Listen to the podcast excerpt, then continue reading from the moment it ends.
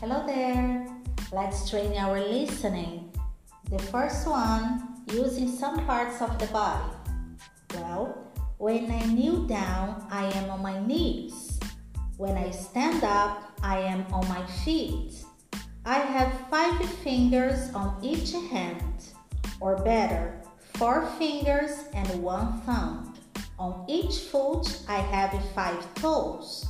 I wash my ears and behind my ears every day. Dad says that you need elbow to clean up every time. My granddaddy has no hair on his head.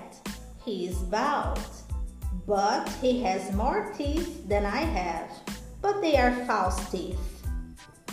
And now a vocabulary over house and garden. Where is mom? She's in the kitchen cooking dinner. Is the bathroom free? Janie, Andrew, tidy your bedrooms, please. Where is daddy? On the roof. He's fixing it. I'm going to paint the back door on Saturday. Don't forget to mend the broken parts, darling. The entrance hall is rather small and dark. We need a new carpet for the living room. Put the big suitcase in the attic, Andrew. Where's Andrew? He's in the garage, mending his bike.